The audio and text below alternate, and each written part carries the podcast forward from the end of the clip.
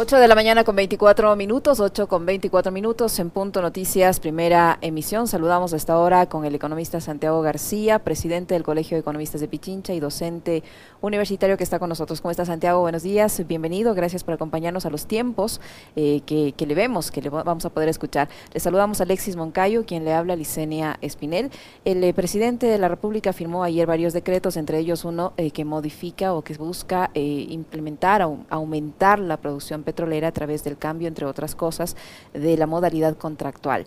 El gobierno busca inversión privada para cumplir con su meta de duplicar la producción petrolera en cuatro años de gestión. ¿Qué decir de este cambio que va a haber en esta forma de contratación y si esto, por ende, eh, puede generar un incremento en la producción y eso, a su vez, mejorar la economía del país?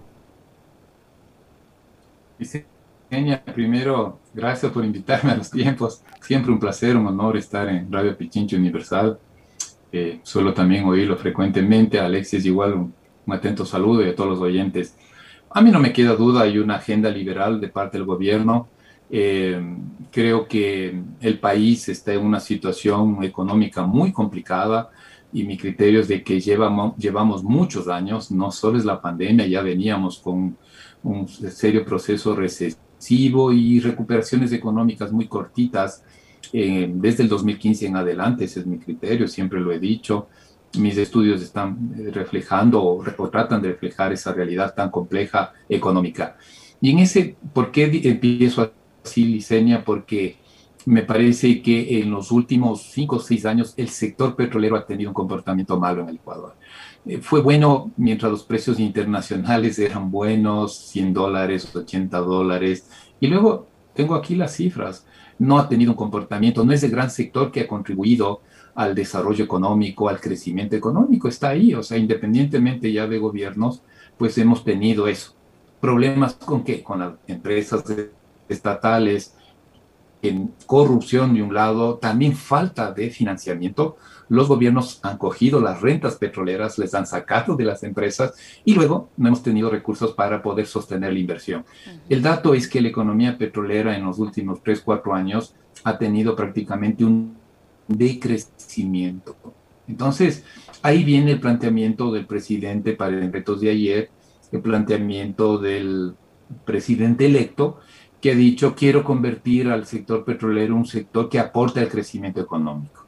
Y entonces hay que hacer todo diferente de lo que se ha venido haciendo en los últimos cuatro o cinco años. Entonces, Liceña, menciono así porque intento hacer un, un, análisis lo más objetivo y ver las tendencias, porque las cosas no pasan de la noche a la mañana, sino viene de un proceso.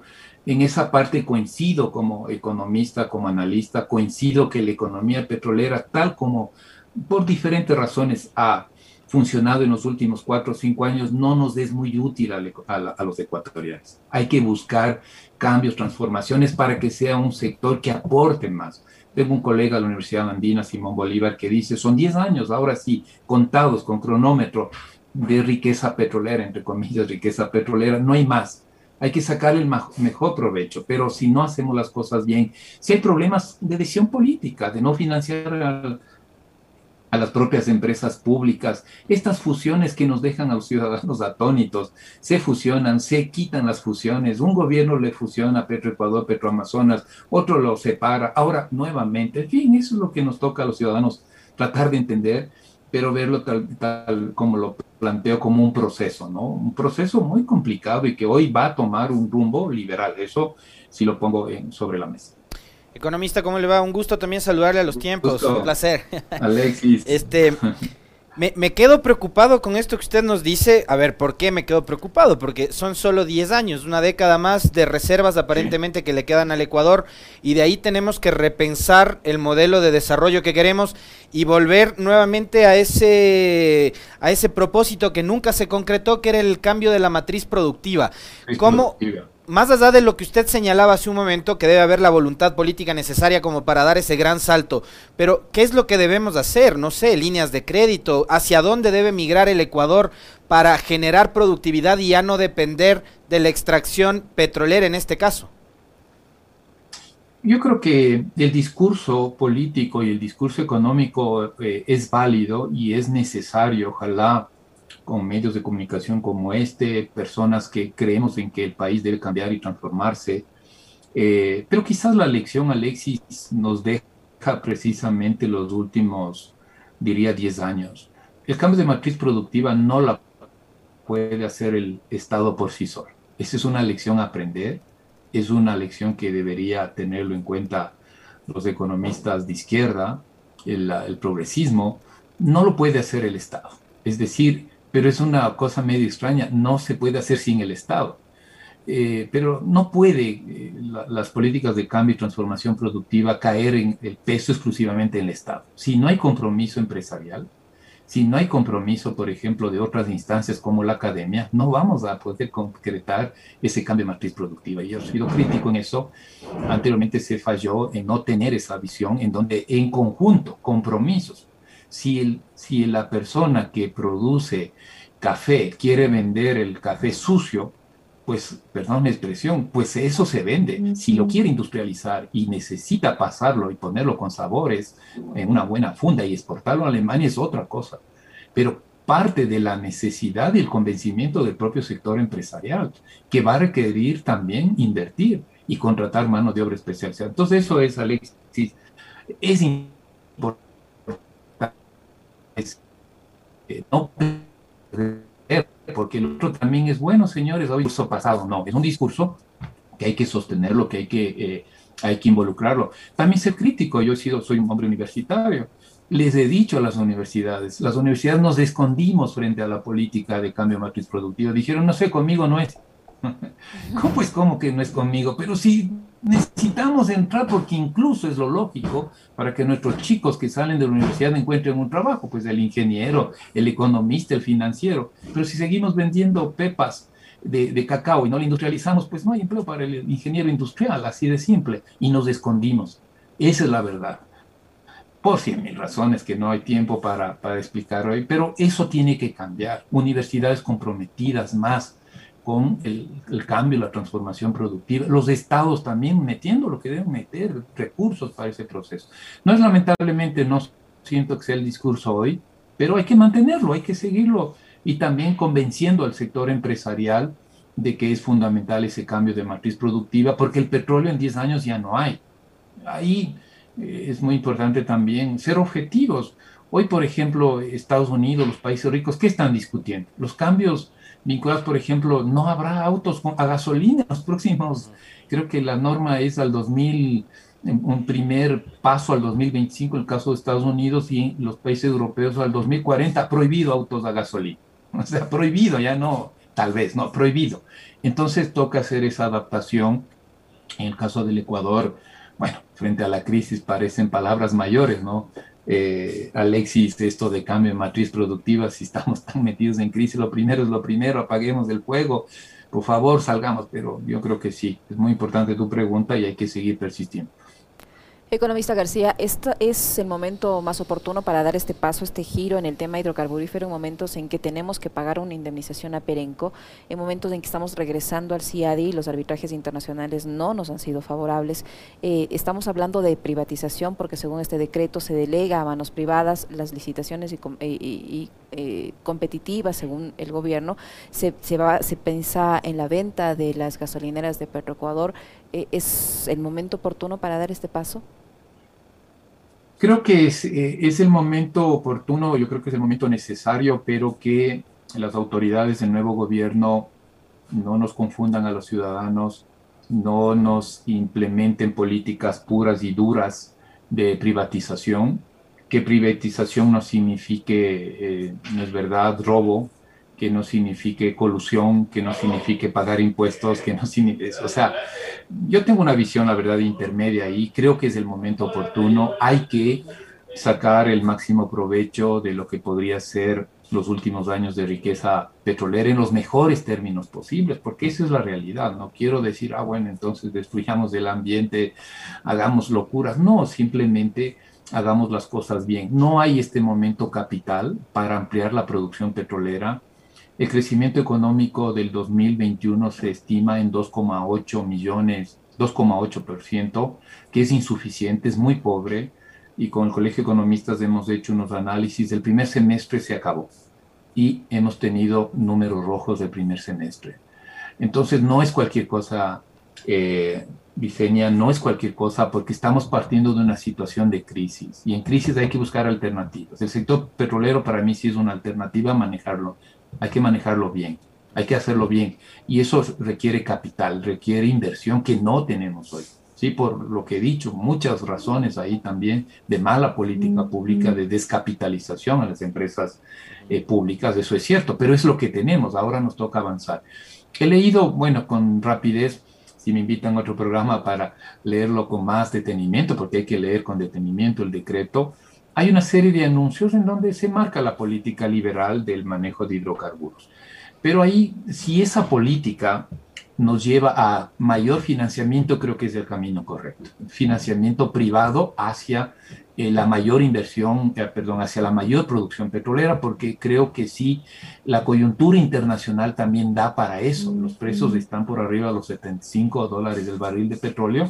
Entonces es una buena coyuntura para tener una mayor renta petrolera que luego vaya a lo que los ecuatorianos queremos, educación, salud, y la salud no se hace con palabras, se hace con, con dinero, con recursos. Entonces yo lo veo en esa lógica un poquito más integral. Pero si el mensaje es, señores, todo lo que viene a continuación es a robarnos nuestra riqueza petrolera, a, privilegiar a ciertos grupos. No, eso no, no queremos y nos opondremos firmemente y habrá que movilizarse para ello.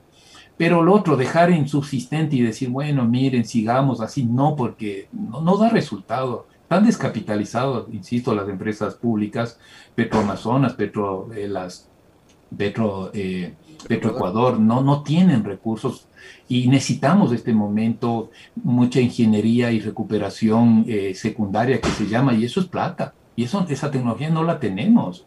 Eh, sí, eh, pero si, si se viene y se van a entregar a capitales las, la joya de la corona, donde ya se produce de la mejor manera posible, tampoco queremos eso. O sea, aquí se abre un paréntesis, eh, un poco para resumir, Liceña y Alexis, se abre un paréntesis. El decreto no dice ya te voy a entregar el campo AUCA el más rentable, no, no dice eso.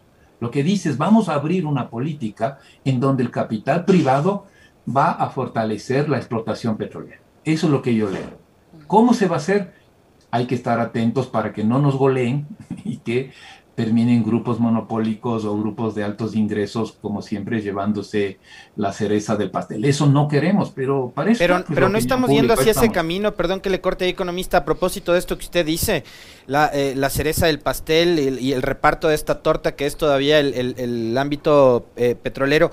Eh, llevando los, los contratos de la modalidad de servicios prestados al de participación y al mismo tiempo reintegrando al Ecuador al sistema de arbitraje del CIADI, no estamos digamos, ahí cediendo soberanía eh, y también, eh, digamos, resignando recursos que podían haber sido utilizados incluso para el desarrollo de las zonas donde se obtienen esos eh, recursos naturales.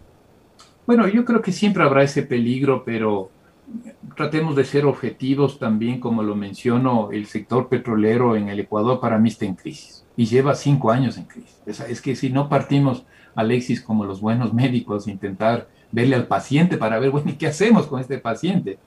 Entonces yo creo que son cinco años malos del sector petrolero, no solo por la caída internacional de los precios en el 2015, que fue muy drástica, ¿no? De 120, de 110, nos fuimos al infiernillo a, a 40 dólares y eso tuvo un impacto muy fuerte en la economía. No, no nos hemos podido recuperar desde el 2015 en adelante. Y luego todas las políticas petroleras sí han sido bastante débiles en, llevarnos a que el sector petrolero aporte más a la economía nacional de la mejor manera. Sí, yo creo que ahí la lógica es, lo dije, es una agenda liberal, es una agenda en donde el acento no es la empresa pública petrolera, el acento es la inversión privada. Eh, tiene su lógica, esa inversión privada para inversión de recuperación secundaria tecnológica no va a venir si, si no tiene un sistema de solución de diferencias, por eso está todo armado, es, es un hilo conductor el que se está siguiendo. Yo he visto los análisis en el CIADI hemos perdido 50% de los juicios hemos perdido y 50% hemos ganado. Eso es lo que he podido ver y lo que, lo que está. Yo siento ahí más bien, mi posición también es que este tipo de, de tratados internacionales eh, están ahí, Ecuador eh, salió en el 2009, hoy estamos volviendo a entrar. Hay 150 países metidos en el CIADI, no es que somos los únicos y están de diferente tendencia, incluso política. Pero yo siento que mucho de esto también requiere de institucionalidad eh, pública nacional eficiente. Es decir, puede tener el CIADI puedo tener, eh, excluirme de los mecanismos y una débil institucionalidad, por ejemplo, la Procuraduría débil, mal manejada, entonces Contraloría en manos de gente indebida, entonces no funcionamos, no es culpa del CIADI, es culpa de que no hay estructura institucional adentro. Entonces, yo lo veo irreversible este, esta entrada al CIADI, esta, esta vuelta al CIADI, lo veo irreversible la llegada de capitales eh, extranjeros, pero ahí sí creo que la opinión pública tenemos que jugar un rol que no nos vendan al país a peso como los años 80 y 90 de, neoliberalismo puro y duro, sino un liberalismo más responsable, con visión un poquito más nacional, con institucionalidad. Hoy la Asamblea tiene una tarea de tener un... Y ahí están partidos de izquierda, ahí están partidos de los que muchos hemos votado para que hagan una buena elección de un buen contralor Creo que la Procuraduría, también tiene que ser reformada y debe estar gente con mucha capacidad y con mucho nacionalismo para defenderlos de los intereses, ¿no es cierto?, En fin, yo veo así, lo que pasa es que el otro, el deber ser, el que me gustaría que no sea así, sirve muy poco, es decir, ya, ya hay un camino ahorita que nos toca recorrer, pero que no nos roben, eso es lo que yo siempre digo, es decir, una cosa nos lleva a la otra que no se lleven la joya de la corona, porque eso eh, en el decreto también dice que se haga una evaluación y, en esa evaluación pues entre esta, este capital internacional para fortalecer a, la empresa Petroecuador. También se ha dilapidado, yo tuve una experiencia en el Ministerio de Economía y Finanzas y les puedo asegurar el mal manejo presupuestario de las empresas públicas petroleras muy mal manejadas, con 5 mil, 6 mil empleados, en donde no unos se superponen a otros. Eso es la realidad, sinceramente. O sea, e-, Economista es eso lo que nos toca ver. Economista García, usted hace un momento decía eh, que el primer semestre de este año presenta números rojos. Eh, ¿Cuáles son esos números rojos? ¿Cuál es el estado actual de la economía en cifras, el estado real de la economía? Porque el ministro de, Finanzas, Simón Cueva, dice que eh, hay, indicios de recuperación económica, que los ingresos tributarios de junio de este año eh, presentan un incremento del 38% con relación al mismo mes del año pasado. si estamos en números rojos, ¿por qué nos dicen que hay indicios de recuperación económica? ¿Cuáles son esos números rojos? Sí, los números rojos lo tengo aquí, lo, voy a ver rápidamente en mi pantalla para un poco informar a, la ciudadanía, a los oyentes. Eh, tenemos lo siguiente en nosotros con una empresa Pro Estudios, distinguidos colegas, eh, cuantificamos de enero a marzo de, este año, eh, la economía se cayó en 4,7%. Y el Banco Central la semana anterior eh, sacó los datos de cuentas nacionales del primer trimestre eh, y eh, establece que la economía se cayó menos 5,6% licen. Clarísimo, ¿no? O sea, el primer trimestre se cayó. Enero a marzo, menos 4%, 4,7% con información de ProEstudios y el Colegio de Economistas. Y el Banco Central, información ya oficial, menos 5,6% de caída. Entonces, eh, tenemos nosotros, el Banco Central no tiene las cifras de abril, nosotros sí la tenemos, y la economía también se cayó en 4% durante el mes de abril, en interanual. Entonces, Licenia, al menos las cifras puras y duras de enero a abril muestran una caída al menos de menos 4%. Esa es la realidad. Ahora, eh, en mayo tuvimos un confinamiento parcial, no creemos que la economía se haya recuperado, en junio posiblemente hay una, una ligera recuperación, pero números rojos, diseño, o sea, no, no nos demos, no nos demos la vuelta, hay números rojos. El primer semestre de la economía ecuatoriana, hay indicios, claro, hay sectores que, de alguna manera se han podido defender en esta crisis del sector de alimentos, de comercialización. Eh, vemos que el comercio se ha recuperado un poquito, el, el tema de autos también vimos que se dinamizó un poco, pero pero en grandes números estamos en, rojo. Y si el ministro dice eso es por un poco dar el mensaje positivo de no puede un ministro salir y decir estamos en la peor crisis del mundo, sería impensable, pero los ciudadanos y medios de comunicación como estos sí tenemos el derecho de decir, no, no señor, esto es así. Y esto vamos por este camino, lo cual marca la cancha, y eso quiero insistir, marca la cancha para que las decisiones políticas, los ciudadanos también asumamos esta realidad y busquemos salidas. Eso es lo que a mí me interesa, más que ponerme a debatir con el ministro, que, es un funcionario y que tiene que decir lo que debe decir, pero los ciudadanos también tenemos nuestro derecho a decir, esto es una crisis profunda que no logramos capear desde el 2020, que ha tomado mucha fuerza. La economía en 2020 se cayó 8 metros de profundidad y hoy nos hemos caído 4 metros más. Eso es lo que nos toca decirlo. Y ahí vienen las decisiones de la reforma tributaria, la reforma laboral, la reforma de los mercados. Pues partamos de esto, de esta crisis que estamos viviendo en la parte económica. Eso es creo que lo más importante eh, de, de, este tipo de análisis. No logramos todavía salir del hueco y eso nos preocupa. Otro dato, Liceña, se me viene a la cabeza rápidamente. Se incrementó el desempleo. Veamos las cifras del INEC del de mayo del 2021. Se incrementó el desempleo, el desempleo en 60 mil personas, en desempleo abierto. Y el subempleo sigue creciendo. Y algunos colegas me dicen, ¿por qué será que hay tanto desempleo? Obvio que hay desempleo porque la economía está caída. No, no, no hay otra explicación. Si estuviésemos en números azules, pues algo habría de empleo, pero hoy los datos de INEC puros y duros nos dicen que se incrementó el desempleo en el mes de mayo, hace poco, un mes de mayo de este año. En fin, eso, bien duro la, la, realidad. Por eso es que digo el sector petrolero, volviendo al tema de la entrevista, me parece que sí hay que hacer cambios, pero que no significa que, hagan las cosas mal o que hagan mal para bien de otros pocos. No, hay que hacer las cosas bien para la mayoría que somos los ecuatorianos. Muchísimas gracias, economista García, siempre por su tiempo, por la información y el análisis que nos ha permitido realizar esta mañana al, al economista Santiago García, presidente del Colegio de Economistas de Pichincha y docente universitario que ha estado con nosotros. Muchísimas gracias, Santiago. Muy amable. Gracias, Licenia, Alexis. Como siempre, un placer y un honor. Gracias.